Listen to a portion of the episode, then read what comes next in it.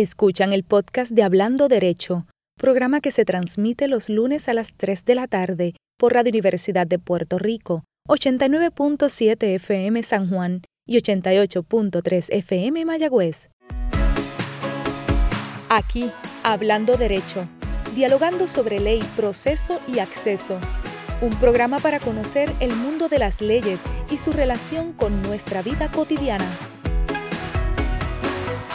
Ahora con ustedes, la licenciada Sonia Ivette Vélez Colón.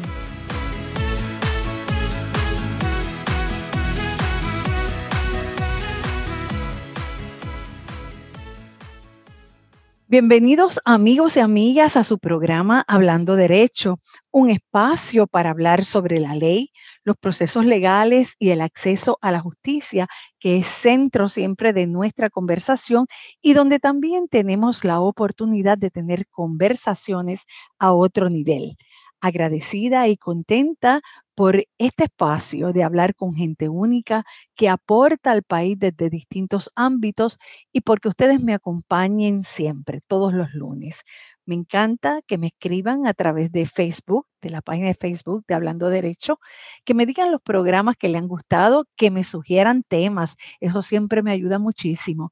Y recuerden que también nos pueden seguir a través de la plataforma de Spotify y a través de las redes de Radio Universidad de Puerto Rico, desde donde transmitimos desde aquí, desde el corazón del recinto de Río Piedra, muy cerquita de la hermosa torre de la universidad. Debo incorporar una nota para hacerme partícipe en la transmisión del mensaje de que todos debemos estar atentos a la situación salubrista por la que atraviesa el mundo y Puerto Rico, que lamentablemente conocemos que no ha terminado y que por el contrario se encuentra en un momento de gran complejidad. Nuevamente, el llamado es al cuidado personal y al colectivo. Es obligación de todos protegernos, protegernos nosotros y proteger a los nuestros. Y les dejo con esa reflexión, con ese llamado, con ese pensamiento. Mi programa de hoy es un delicioso manjar. Es algo distinto y van a ver ustedes que tiene un sabor peculiar. Hablaremos sobre algo que nunca podemos ni podremos ver, pero sí escuchar. Hablaremos precisamente sobre la voz. Y les aseguro que se van a sorprender de las cosas que aquí se dirán y que vamos a aprender todos.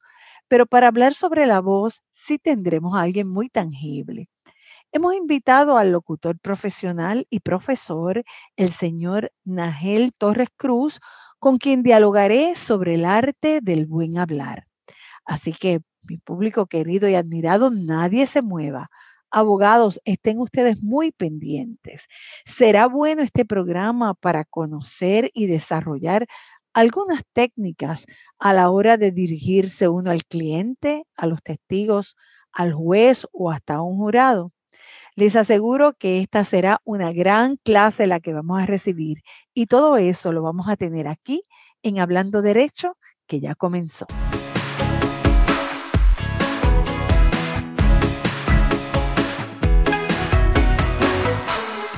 Celebro, amigos y amigas, que se mantengan aquí conmigo y que nos sigan para hablar sobre un tema que tal como les decía hace un rato es distinto. Hoy vamos a hablar sobre algo diferente, casi una exquisitez. Y un tema bien importante porque en todos los casos es un privilegio tener y en otros un don maravilloso que poseen algunas personas. Vamos a hablar del más misterioso y fascinante sonido que puede emitir el ser humano. Hablaremos de la voz, esa que comunica, esa que provoca, la que seduce, la que consuela e incluso esa que enamora, esa que es poderosa, que emite emociones y estados de ánimo, esos sonidos que son cautivadores. Y hoy le damos la bienvenida al profesor Nagel Torres Cruz para dialogar sobre el arte del buen hablar.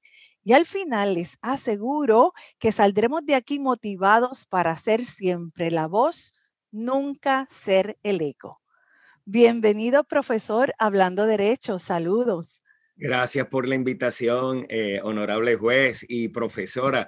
Para mí de verdad que es un privilegio poder compartir contigo. Sabes que hacía tiempo estábamos coordinando este encuentro y qué bueno que se da la oportunidad eh, en los tiempos perfectos de Dios. Yo siempre digo que los tiempos perfectos de Dios siempre ocurren cosas maravillosas y así ha sido. Y hoy vamos a tener una plática donde le vamos a dar todo ese significado tan bonito y tan poético que le diste a la introducción y que a veces muchas personas subestiman lo que es la comunicación hablada y lo que es la voz y a veces la descuidan y la comunicación realmente eh, la ven como algo muy común que aprendemos desde muy pequeño y yo creo que hay que irla perfeccionando, hay que irla puliendo con el pasar del tiempo porque es, eh, es dinámica y ahí es donde está el detalle, mantenernos siempre actualizando nuestra comunicación hablada para que podamos eh, utilizarla en los diferentes escenarios donde estemos.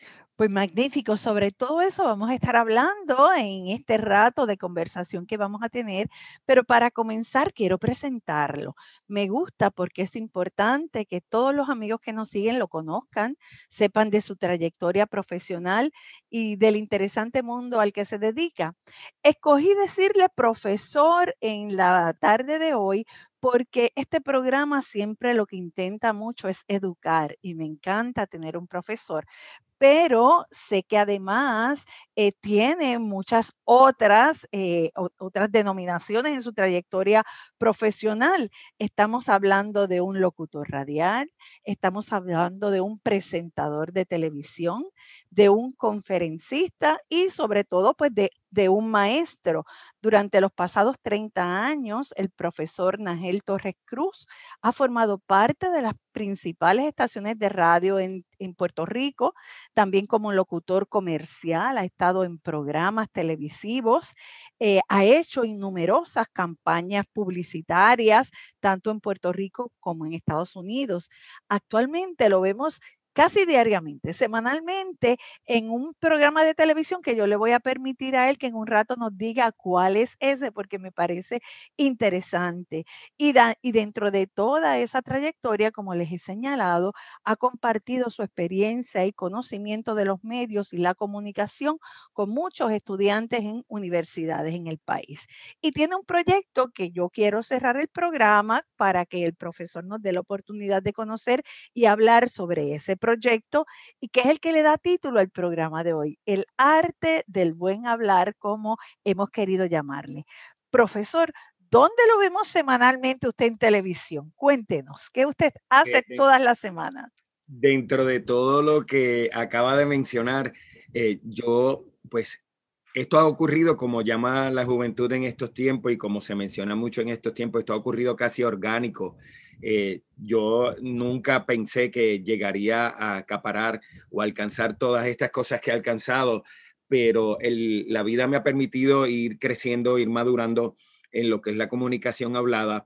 Y así como he estado en radio, estuve en televisión, en televisión, además de ser la figura que soy ahora, que le cuento ya mismo dónde es que nos podemos encontrar y saludarnos eh, casi dos y tres veces por semana.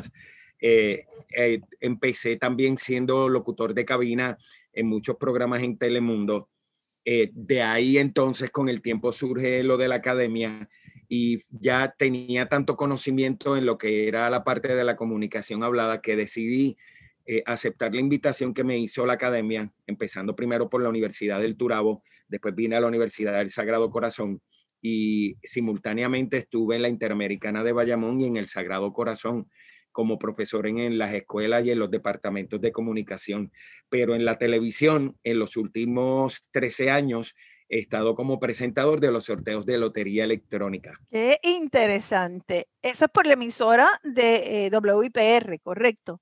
Correcto, se transmiten por WIPR eh, y entonces eh, tenemos la oportunidad de que hay varios compañeros ya por 13 años, como mencioné anteriormente, he tenido la oportunidad y la bendición de trabajar con muchos otros compañeros, eh, pero gracias a Dios de todo lo que hemos podido estar, el que más antigüedad tiene ahora mismo es este servidor, 13 años casi consecutivos porque hubo una pausa de un año y medio eh, donde no estuve como presentador, pero pude nuevamente regresar y actualmente estamos con Lotería Electrónica allí en WIPR. Así que amigos, si quieren ponerle rostro a la voz que están escuchando hoy, no se pierdan los sorteos de la Lotería de Puerto Rico, porque entre los que cantan los bolos, los números y dicen los gustosos premios está el profesor Nagel Torres Cruz.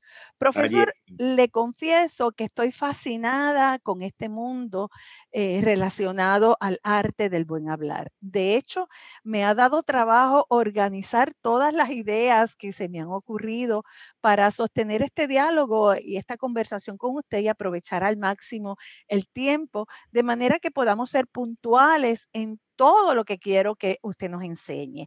Así que le tengo una propuesta básica dividida en tres grandes temas que convencida de que cada uno puede ser un curso de esos que usted da o puede ser un programa completo, pero hoy para que nos deje con un sabor vamos a ir bastante rápido sobre ello. Mi primera propuesta, profesor, es hablar sobre la voz, pero sobre la voz fisiológica, ¿verdad? El, sonido y hablar un poco de cómo se produce, aprender de respiración y de esas cosas que yo sé que usted sabe muchísimo y que nos va a enseñar.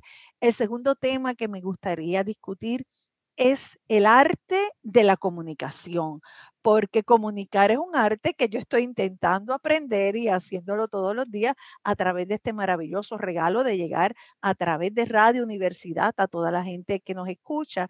Y el tercero, sé que es eh, mucho, hay mucho interés en estos momentos sobre ese arte de hablar en público y quisiera compartir con usted algunas ideas que tengo sobre eso y que usted me diga cuán correcta o cuán equivocada estoy entre ellas. Así que esa es mi propuesta de diálogo. Y para no posponer más el entrar en materia, le pregunto, ¿Cómo se produce la voz? ¿Cómo es posible que podamos emitir este maravilloso sonido y que usted y yo hoy aquí podamos estar eh, entendiéndonos, tocando el tema en sí o hablando sobre cualquier tema? ¿Qué hay que hacer para hablar? Mira, es una de las cosas que tocamos como primer punto en nuestras capacitaciones y nuestros talleres, porque las personas dan por sentado de que yo sé hablar, de que yo sé pronunciar unas palabras, pero hay una serie de elementos que hay que cuidar y que son bien importantes eh, al momento de uno poder comunicar nuestras ideas, nuestros pensamientos o en el área donde nos desempeñemos. Y esos elementos y esos recursos que nosotros tenemos, que damos por sentados físicamente, hay que cuidarlos. Eh, una de las cosas que nosotros comenzamos a trabajar en nuestras capacitaciones y parece como gracioso cuando lo tocamos como primer punto en nuestros talleres, es que el primer punto que yo le digo a la persona, que es la primera técnica que comenzamos a trabajar, es la respiración. Pero la persona lo primero que rápido analiza en su mente y dice, pues si yo respiro, eh, si yo estoy vivo, estoy respirando. Una de las cosas que yo le logro demostrar en las capacitaciones es que respiramos mal en la medida en que respiramos mal, nosotros entonces afectamos lo que son nuestras cuerdas vocales, afectamos nuestra laringe, nuestro sistema fonatorio, etcétera, etcétera.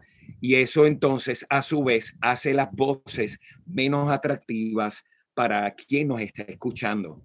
Así que el, primer recurso o el primer elemento que yo enfatizo y que comenzamos a trabajar para eh, nuevamente disciplinarlo, porque lo hacíamos correctamente. El asunto es en qué punto de nuestra vida, según vamos creciendo, según vamos trabajando, según vamos introduciéndonos a, los quehaceres eh, cotidianos de la vida, cuando perdemos esa primera técnica que es la respiración.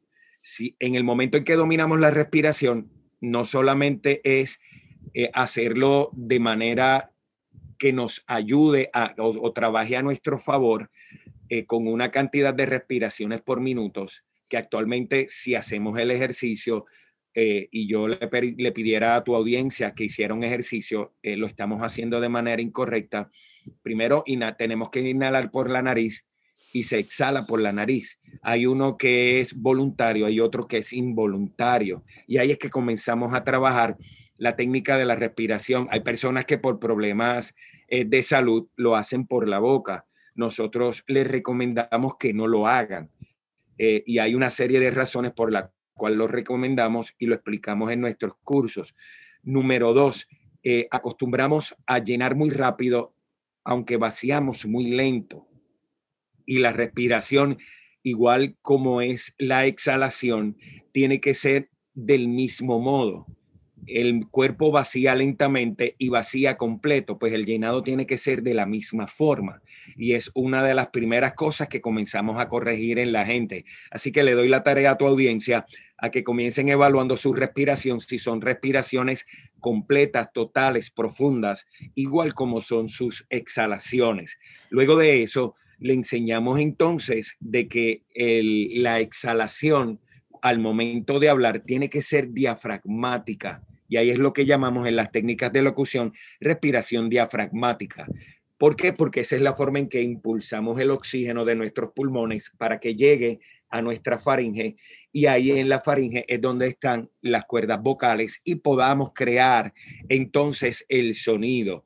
Otra de las cosas que descuidamos muchísimo son nuestras cuerdas vocales, no las vemos eh, y al no verlas, no le prestamos el cuidado y la atención que de verdad ellas merecen.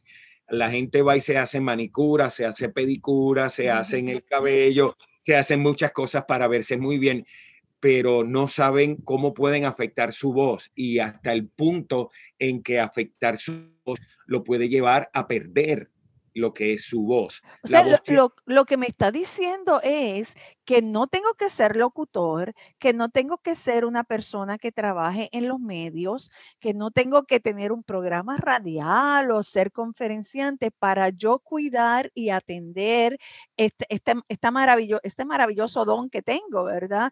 Y lo otro que, que saco de lo que me ha dicho es que como cualquier disciplina, que uno estudia, hay técnicas, hay técnicas que yo como persona debo, debo ejercitar y conocer para tener una mejor voz. Es correcto. Y en el área donde usted se ha desempeñado, mucho más aún, eh, los locutores o los expositores, conferenciantes, profesores, eh, tenemos que cuidar nuestra herramienta. Es como el que es carpintero cuida su martillo, cuida sus herramientas de trabajo, pues para el que trabaja utilizando su voz para comunicar o para ejercer su profesión, tiene que tener bien consciente todos estos cuidados, porque cualquier descuido que uno haga con la voz puede provocar de que se quede sin empleo. O sea, nadie yo creo que lo ha visualizado, ni un profesor, ni posiblemente un juez, ni posiblemente un abogado, que es su herramienta principal para poder eh, ejercer su profesión ha pensado en estas técnicas y en el cuidado que tiene que darle. Por ejemplo, las cuerdas vocales, eh, que era el punto donde estábamos explicando cuando la voz se viene a crear, merece un cuidado, merece un cuidado al punto que, por ejemplo, yo a todas las mañanas o cada vez que tengo que ir a hacer alguna conferencia o a dar una clase o en los momentos en que ejercía diariamente la radio, eh, yo acostumbraba a condicionarla. ¿Con qué?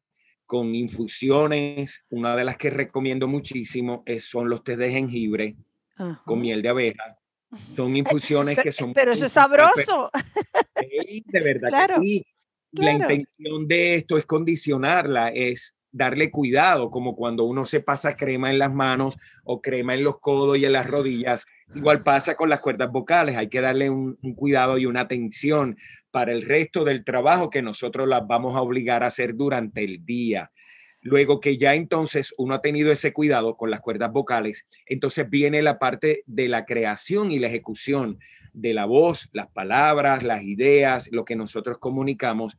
Y ahí entra entonces todo lo que es el, el sistema de la lengua, los labios, los dientes. Así que cuando vemos es un cúmulo de elementos que nos pueden parecer muy sencillos, muy lógicos al momento de nosotros, de nosotros comunicar, pero no los atendemos, no los cuidamos de la manera como debe ser para que nuestro instrumento de trabajo, que es la voz, en la cualquiera de las áreas, como había mencionado anteriormente, esté de manera óptima de manera correcta para poder entonces lograr nuestras metas. Se, me ocurre comentarle lo siguiente, cuando estaba este, preparándome para, para sostener este, este diálogo con usted, ¿sabe en quién pensé muchísimo?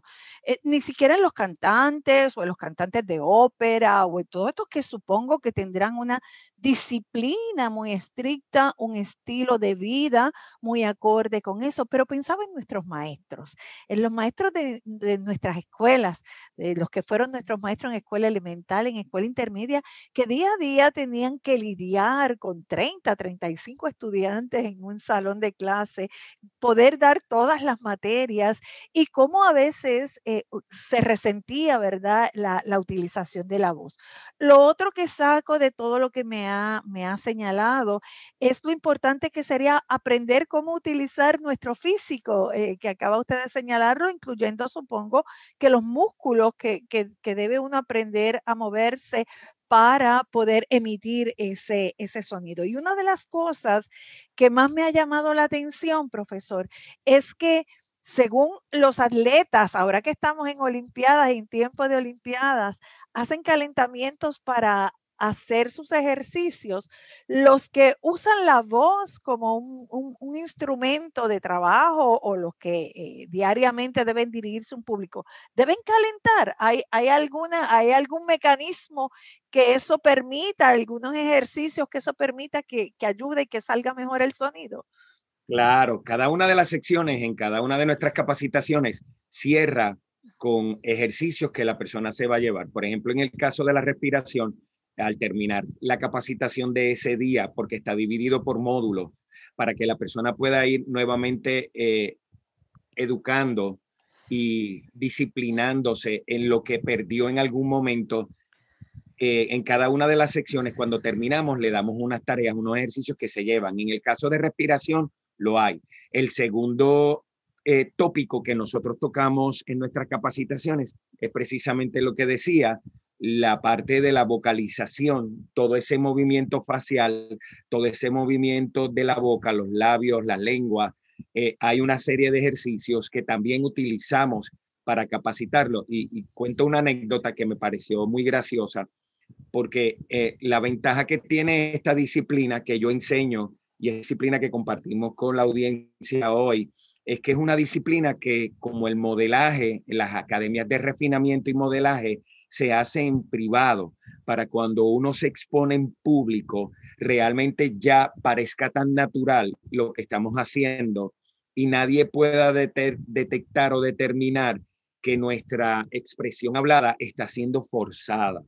Y ahí es donde nosotros trabajamos cada uno de los ejercicios en cada una de las secciones. Y nunca se me olvida, comenzando un semestre, yo siempre los estudiantes, y a lo mejor a usted le pasa igual, uno va identificando ese primer día quiénes son los interesados, quiénes son los que llegaron al curso porque no le costó más ningún remedio, etcétera, etcétera.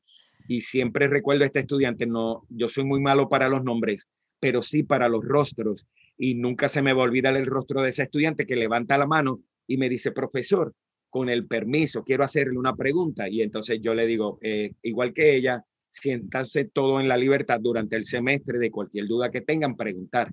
Lo que no me sospechaba era que la pregunta de ella iba a sonar una pregunta que a lo mejor eh, los compañeros la notarían como graciosa o simpática, pero ahí está donde ahí es donde entra nuestro arte como profesores y traté de utilizar su pregunta como un elemento para explicar lo que iba a pasar en el semestre. Y ella me dice, yo quiero hacerle una pregunta porque lo llevo observando mucho rato y usted hace los movimientos cuando habla y parece como cuando se ríe el guasón. Y yo, yo, yo decía, me río, no me río, eh, ¿qué hago? Trato de pensar que ella lo está diciendo porque siempre en los salones sabemos que hay estudiantes que desde el primer día tratan de establecer la nota graciosa y simpática para después quedarse con el espectáculo. Y yo vengo y le digo, qué bueno que usted hace esa observación durante el semestre yo le voy a enseñar la razón y las técnicas para que usted pueda tener el mismo dominio que yo tengo cuando hago ese movimiento que usted hace, porque usted se preguntará por qué yo hago ese movimiento. Este salón tiene aproximadamente 22 estudiantes y la intención de ese movimiento es que usted me escuche, porque usted está frente a mí, pero que me escuche el último que está atrás, que está al final del salón y que posiblemente si yo no tengo la disciplina o la costumbre de hablar o hacer ese movimiento, usted me va a entender porque está cerca, pero el que está al final del salón posiblemente no entiende completamente lo que yo estoy diciendo. Y una de las cosas que trabajamos es que ese movimiento nos permite la pronunciación correcta de todas las letras, todas las palabras, pero que la persona que nos está escuchando también pueda apreciar de manera clara lo que nosotros estamos explicando. Pues para el arte del buen hablar ya sabemos, disciplina, técnicas, ejercicios, supongo que marcar bien la manera en que vamos a sacar ese sonido y tomar té de jengibre y miel de abeja. Eso último me gustó muchísimo. ¿Qué le añado? Y hay un elemento, y hay un elemento más que, que a veces lo descuidamos y, y la, los, los, profesionales de la salud lo recomiendan y uno lo ha escuchado mil veces. Eh, la gente a veces se pone a inventar y a tomar otras cosas cuando se quedan roncos o cuando están comenzando a perder la voz y el, el elemento más sencillo para poder condicionarla es el agua. Pues amigos, aquí tenemos la receta. Con eso lo vamos a dejar y nos vamos a separar brevemente con ese té de jengibre, miel de abeja y con el líquido maravilloso que es el agua para mantener lubricado, ¿verdad? Y esas cuerdas vocales y esos músculos estén siempre preparados para que salga un buen sonido. Nadie se retire. Hoy estamos hablando sobre el maravilloso tema de la voz y nos acompaña en esta conversación el profesor Nagel Torres Cruz, con quien regresaremos en unos breves minutos. Ya volvemos.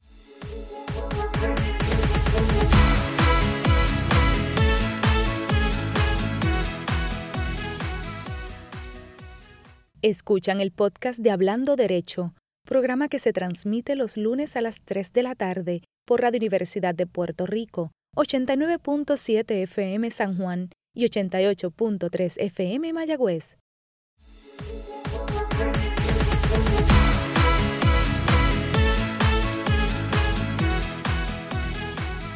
Amigos y amigas, ya de regreso aquí a su programa Hablando Derecho y hoy con un tema fascinante. Estamos conversando con el profesor Nagel Torres Cruz sobre la voz y ya nos dio muchísimas recetas aquí para que el sonido siempre eh, sea mucho más fácil, supongo, ¿verdad? podemos ponerlo así para que sea mucho más fácil que salga y que nos pueda distinguir. Y hablando de distinción, eh, profesor, he leído que el timbre que uno tiene eh, al emitir el sonido y al emitir la voz, como que lo distingue a uno. Es como si fuera una huella, algo particular que tenemos todas las personas. Eso es así, nos podemos diferenciar eh, de manera específica por el timbre y el tono de nuestra voz. Como dijo, tal cual lo dijo, honorable profesora, eh, las personas a veces cuando escuchan a alguien dicen, ah, es que es su tono de voz. No, las tonalidades es el juego que uno hace al darle fuerza a unas partes de nuestra exposición hablada, pero el timbre de la voz es lo que nos identifica y en, como parte de los cursos, eh, yo siempre le explico a los estudiantes, porque hay personas que piensan que no sirven y qué bueno que al principio usted hizo la aclaración de que esto servía pues, para profesores, para jueces, para abogados, la plática que estamos teniendo hoy. Y yo siempre digo que las voces son como las cajas de crayolas. No pintó en algún momento con algún libro y una caja de crayolas y yo siempre le doy a los alumnos la tarea de que hagan el ejercicio con algún niño pequeño, le, den un libro de pintar y le den una caja de crayolas, aunque sea una caja de crayolas pequeña de 8, pero que le pongan todas las crayolas iguales y se lo dan al niño y los niños que son tan espontáneos y tan naturales, cuando abre la caja de crayola y las ves todas iguales, la expresión del niño va a ser, no sirven. No, claro, monótono. Preguntar, pero ¿por qué no sirven si son crayolas? No, porque todas son iguales. Y en el caso de la voz, eh, me parece interesante de que lo identifique de la manera correcta, es el timbre, lo que cada uno nos distingue y, y tal cual lo dijo, el timbre es como nuestra huella digital. Pero, pero usted lo ha dicho más lindo. Me encanta esa imagen porque me, la, puedo crear, ¿verdad? De, colores. La voz tiene colores, tiene tonalidades. No todas suenan igual y no suenan igual en, todo momento, ¿verdad? Para cada situación o circunstancia utilizamos un timbre o un tono de voz distinto. Es lo que es un poco de esa imagen de colores. Correcto, y ahí es donde vamos. Pueden haber personas, es más, hasta los gemelos idénticos. Si uno tiene la oportunidad de escuchar dos personas que físicamente se parezcan, su voz cambia de algún modo forma. Eh, los timbres son distintos. Ahora, el detalle está cuando la persona se disciplina, como mencionó ahorita, en el canto, eh, los cantantes o en la actuación, etcétera, etcétera. Ahí es donde la persona, ese timbre de voz, lo comienza a adaptar con tonalidades, que es como cuando el pintor toma eh, un lienzo y tira un color y sobre ese color le comienza a dar otro color para difuminar, hacerlo más claro, más oscuro, pues es lo que pasa con la voz. Usted tiene ya su timbre y ese timbre, si usted lo aprende a disciplinar y usted lo aprende a educar, usted puede darle todas esas tonalidades que usted quiere para que suene más romántico, para que suene más fuerte, para que suene más débil, porque ahí es donde entra lo del arte del buen hablar y el arte del buen hablar lo que nos ayuda es a disciplinarnos o enseñarnos cómo utilizar nuestra voz dependiendo los diferentes escenarios para que entonces no suene igual o en una sala o no suene igual en un salón de clase o no suene igual en una conferencia. Y cuando uno aprende a manejar y a conocer su instrumento de trabajo, que es la voz, uno lo que hace es que la va adaptando dependiendo los escenarios. Qué bien. Y entonces hacemos los altos, supongo, y llegamos a las pausas y sabemos cómo finalizar y cerrar ese mensaje que estoy dando en, un momento determinado. Es que me lo puedo imaginar y me fascina, de verdad que sí, me fascina. Dice algo bien importante de que no se nos pierda ese elemento. Habló de las pausas. Una de las cosas que siempre explico en mis capacitaciones y pasa mucho. Yo invito a la audiencia a que ahora, a partir de ahora, comience a escuchar la gente hablando, porque ahí es donde uno descubre realmente que el comunicar es un arte. Cuando uno oye la mayoría de las personas hablando, existe un error de dicción, que quiero hacer la aclaración y la salvedad. No existen cursos de dicción, existen cursos de locución. Dicción es una corrección de destrezas y técnicas que cuando la persona que escucha a uno detecta o, o, descubre en uno algo distinto al hablar. Cursos de locución son los cursos donde vamos enseñándole cada una de estas, de estas destrezas, cada una de estas eh, eh, técnicas para que la persona entonces pueda tener al final una exposición hablada donde todo el mundo lo identifica como una persona con buena dicción. Y uno de los elementos que integra ahí, que es muy valioso y muy importante, es el silencio o el espacio o la pausa. La mayoría de las personas desconocen que como parte de hacer elegante su voz y su exposición hablada, es necesario integrar pausas, silencios yo lo pongo como, por ejemplo, lo pongo en el ejemplo de, los cursos eh, y le digo, ¿usted conoce de la música? No, pues averigüe un poquito en la música por personas que he conocido. La música tiene básico cuatro silencios. Cuando escriben la partitura, que es la escritura de la música para que el músico la pueda interpretar, si le dejan los silencios, yo le pregunto a los alumnos, ¿qué sucede? Se pierde el ritmo de la canción porque he tenido músicos y le pregunto. Entonces yo le digo, entonces, quiere decir que ese silencio juega un papel muy importante en la canción.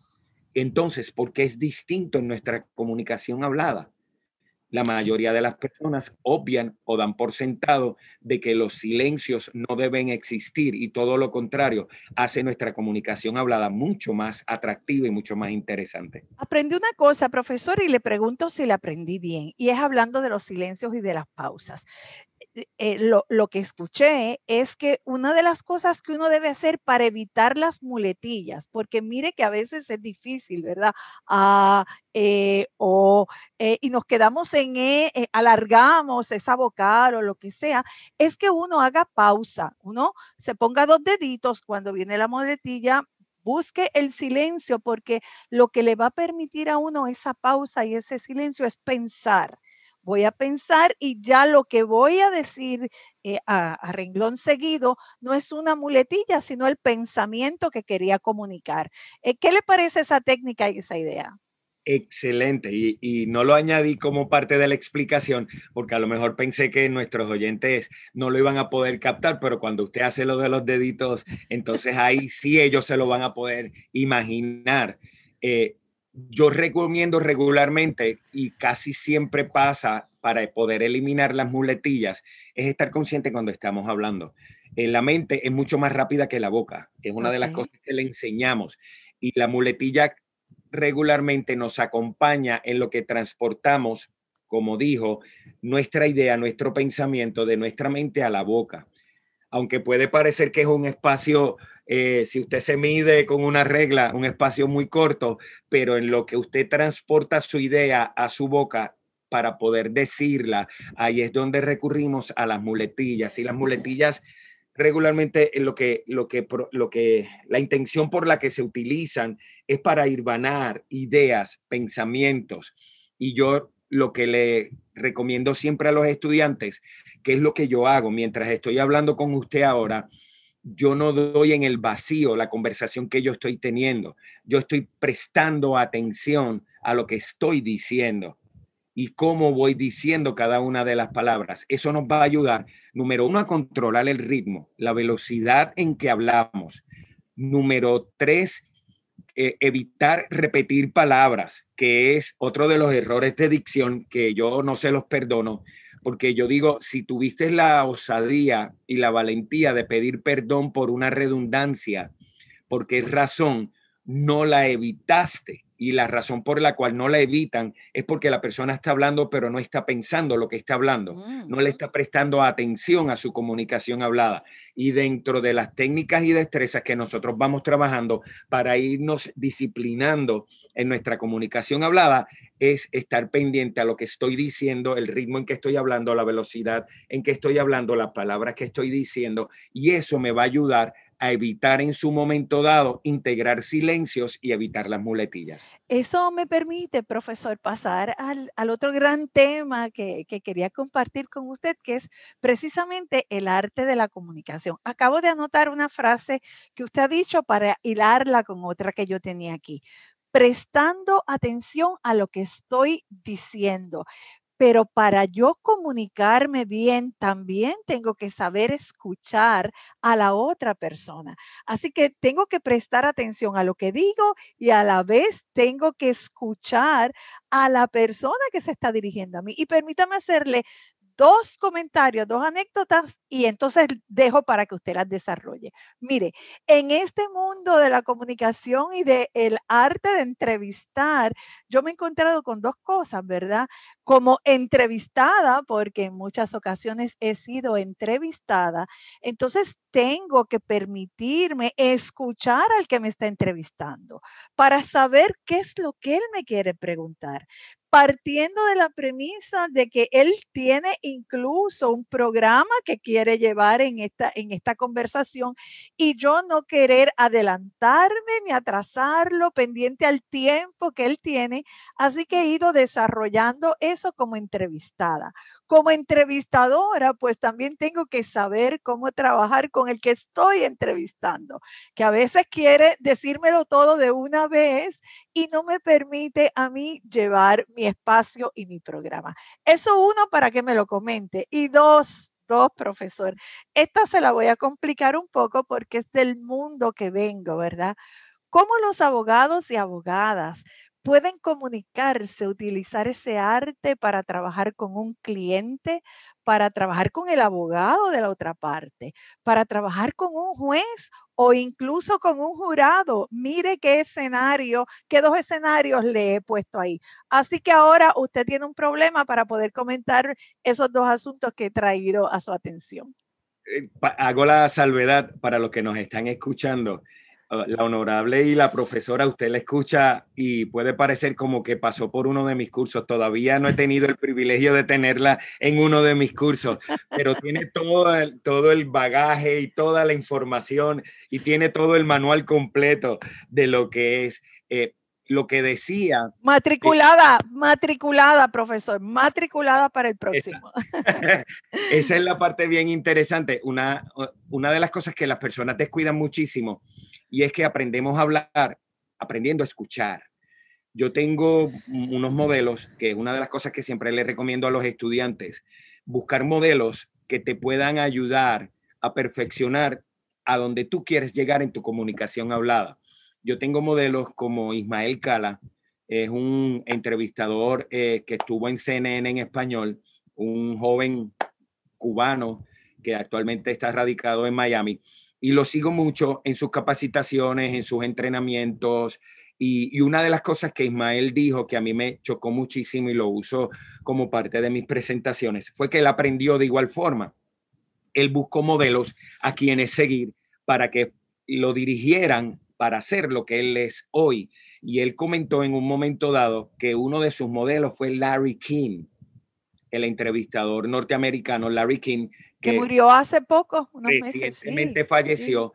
Ismael, me, Ismael contaba que una de las cosas que él aprendió de Larry King y una de las frases que impactó a, Ismael de Larry King es que el arte de aprender a hablar es saber escuchar, porque Larry King le dejó saber que él aprendía más escuchando que hablando. Claro. Así que contestando la primera parte, en la medida en que nosotros querramos perfeccionar, mejorar nuestra comunicación hablada, busque modelos que realmente lo hagan de manera correcta.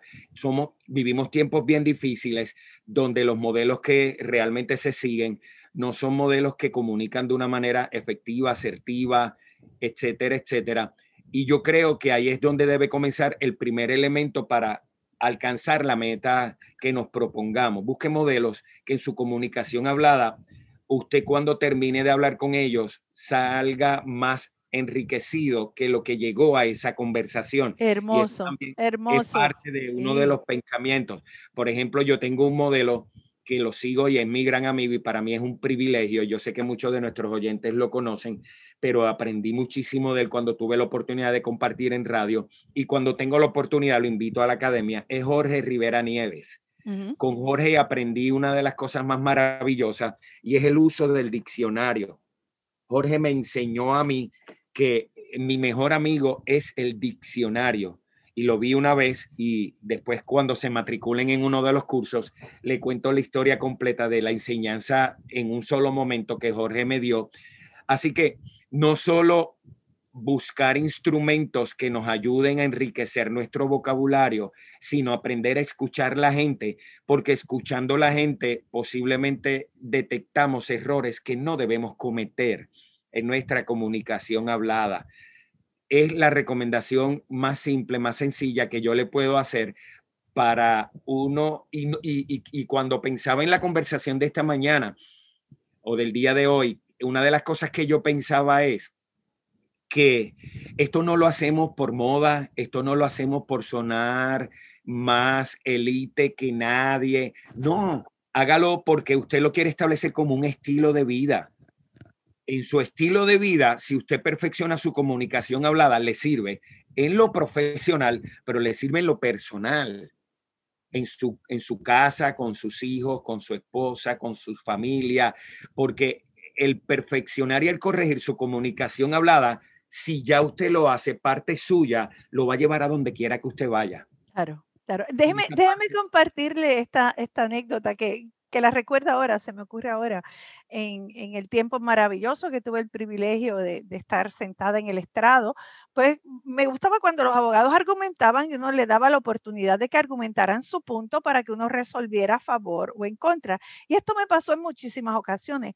Resuelto el punto y en muchas ocasiones a favor de lo que estaba pidiendo el abogado, al lugar licenciado le concedía lo que estaba solicitando, retomaba el abogado o la abogada la argumentación nuevamente.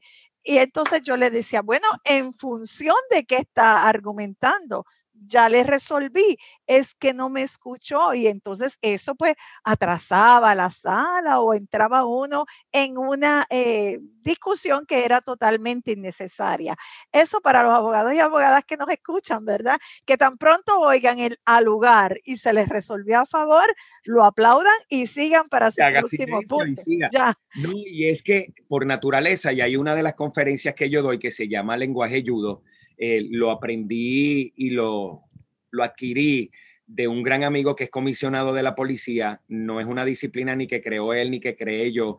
Fue una disciplina creada por el comisionado de la policía de Los Ángeles y la enseñamos como parte de nuestras conferencias el lenguaje judo. Y dentro del el lenguaje judo, la charla, nosotros explicamos que el problema está en eso mismo, en que la persona ya está pensando en lo que va a responder antes de prestarle atención a lo que le acaban de decir. Así que, abogados y abogadas, como usted le dio ahora la recomendación, es una de las partes más importantes. El ser humano, por naturaleza, se piensa que para poder defenderse, lo que tiene es que rápido contestar o contrarrestar lo que la persona está diciendo. Así que preste atención, oiga, dele más tiempo a escuchar que hablar, porque eso le va a servir de gran ayuda. Eh, tomando el, punto que trajo sobre el diccionario, se me, ocurre comentar sobre eh, la importancia, el poder que tienen las palabras, el contenido de las palabras una sola palabra nos puede librar a nosotros incluso de, un accidente, de la muerte, un cuidado eh, dicho en, un momento oportuno. Tres palabras nos pueden motivar a hacer muchísimas cosas. Sí se puede, ¿verdad? Ese sí se puede, que se volvió en un eslogan tan, eh, o, en, una frase tan mediática, o un grupo de palabras eh, que podríamos traer aquí ejemplos extraordinarios, pueden cambiar la vida de los pueblos, pueden lograr libertad y pueden eh, lograr derecho. Así que qué maravilla son las palabras y qué maravilla la manera y el tono en que las podamos decir. Profesor, se me ocurre entonces, para que el tiempo no se nos vaya sin tocar este último tema, dejarle a nuestro público con algún sabor o algunas recomendaciones cuando vamos a hablar eh, en público. Yo le voy a decir algunas y usted me trae todas las que usted eh, se le puedan ocurrir. Por ejemplo, a, mí me parece que cuando uno habla tiene que aprender a controlar los tiempos, ¿verdad? Saber qué tiempo tengo, reconocer la audiencia a la que me estoy dirigiendo eh, para saber el énfasis o la manera en que me debo dirigir a ella. Siempre, yo recurro siempre para llamar la atención a un modo de comenzar atractivo, ¿verdad? Que capte la atención de mi audiencia y siempre trato de tener una pista de aterrizaje, saber cómo voy a finalizar, porque si no uno empieza a dar vueltas y vueltas y vueltas y no sabe cómo aterrizar quiero ver a mi público. Una de las cosas que se nos ha hecho difícil a los profesores en este tiempo de pandemia es no ver a nuestros estudiantes, porque no, no podemos escucharlos, si es que puedo decir esto, con, su mirada, con su forma de, de mirarnos, y encontrar las emociones con ese público, ¿verdad? Eliminar distancia y lograr cercanía y proximidad con ellos. ¿Qué le parece todo ese menú que he puesto sobre la mesa? Yo creo que son todas las herramientas y todos los instrumentos necesarios para poder eh, tener una buena exposición hablada. Yo creo que la gente, aunque a veces uno piensa que no, yo hago uno de los ejercicios y se lo doy a los estudiantes. Comience a hablar correctamente, comience a utilizar las palabras de manera adecuada. Eh, utilice un timbre, un tono de voz, un tono de voz con su timbre, de manera que la persona que le esté escuchando lo pueda eh, apreciar. Sea educado eh, utilizando y conociendo, gracias al diccionario, las palabras que puedo dirigirme en un lugar versus otro lugar. Pero una de las cosas que, que también enfatizo muchísimo en mis cursos y es que las personas utilizan de manera equivocada muchas de las palabras. Por ejemplo, en sala tiene que haberse encontrado con muchos abogados donde le decían, eh, honorable, es que yo asumo que realmente lo que se está determinando, eh, mire, usted no asume, usted presume. Las personas utilizan la palabra asumir y asumir es una responsabilidad, presumir es un suponer. Y cosas y detalles tan sencillos como eso pueden dañar, como comentaba ahora en la, en la pregunta, puede dañar todo el argumento, toda la presentación que usted está haciendo. A mí me parece muy sorprendente y lo digo con mucho pesar y me pongo a la disposición de todos los colegas de su profesión eh, para que en lo que yo pueda ayudar en este arte, porque yo lo llamo un arte, y más que ustedes lo utilizan, como dijo, para el juez, para el otro abogado, para el jurado. Eh, a veces ahora los juicios se transmiten por televisión para el público que se sienta a mirarlo. Me pongo a la disposición porque yo creo que el uso correcto del idioma eh, nos permite poder lograr las metas que nosotros queremos. Y hay que verlo de que aquellos que trabajamos con nuestra voz, somos embajadores de nuestro idioma y una exposición errada de su parte eh, le da una mala representación de usted como profesional y usted como embajador del idioma que está utilizando, sea inglés, sea español, cual sea, porque las técnicas que nosotros enseñamos, lo que nosotros educamos, lo mismo lo puede utilizar para el inglés como para el español, pero vamos a hablar entonces desde la posición de los hispanoparlantes, vamos a hacerlo de manera correcta para que así entonces seamos atractivos y podamos alcanzar las metas que nosotros nos proponemos. Lo del despegue y el aterrizaje es genial, lo enseñamos en nuestros cursos. Yo siempre mis introducciones las preparo mentalmente y mis cierres ya están previamente planificados, porque eso le va a permitir a usted y despegar con seguridad y saber dónde va a cerrar su argumento para poder dejarlo establecido en el punto donde usted quiere. Entonces, hablar en público es una gran responsabilidad que requiere preparación. Ya usted lo acaba de decir, el despegue y el aterrizaje. Creo que lo vamos a utilizar así de ahora en adelante porque me parece una imagen muy, muy clara.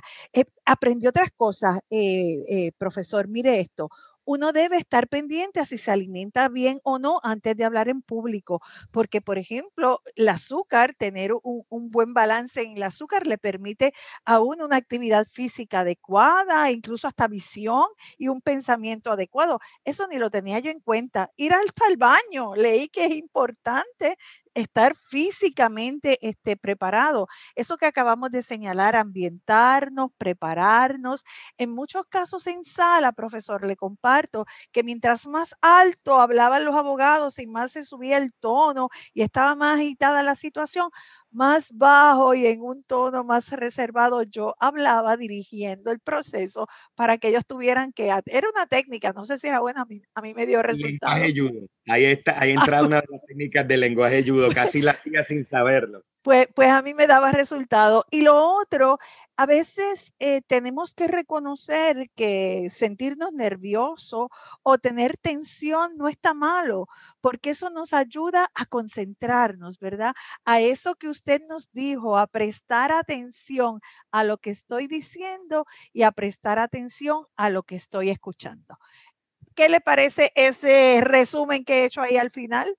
Vuelvo y digo, parece como si fuera una de las estudiantes de uno de mis cursos y de verdad que la felicito eh, porque tiene todas las herramientas y todas las técnicas de lo que es una buena y una excelente exposición hablada. El asunto donde muchas veces las personas fallan es cuando la tienen que ejecutar.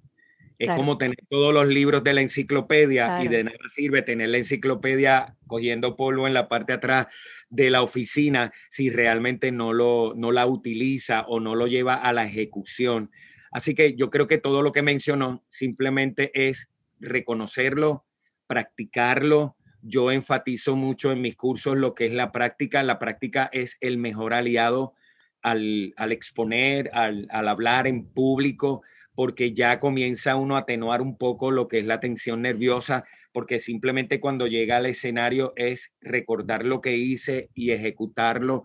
Así que la práctica es nuestro mejor aliado y yo no creo que tenga que añadir mucho más a lo que acaba de decir, simplemente es comenzar a ver nuestra comunicación hablada como un arte y como un instrumento para alcanzar todas las metas y todo lo que nos propongamos en la vida. Una entrevista de trabajo está sustentada no solo en el diploma y en el conocimiento que tenga en la materia, sino la capacidad que tenga al momento de sentarse con el entrevistado y comunicar de la manera correcta. Y eso es lo que nosotros trabajamos en cada una de nuestras conferencias y en cada una de nuestras charlas del arte del buen hablar. Pues de la teoría a la práctica, ¿dónde lo podemos conseguir, profesor? Si yo quiero comunicarme con usted, si quiero ir a esas clases de las que hemos hablado aquí, ¿cómo consigo al profesor Nagel Torres Cruz? Yo los invito al salón virtual, es un salón donde vamos dando recomendaciones, se llama, lo buscan en Instagram Arte del Buen Hablar.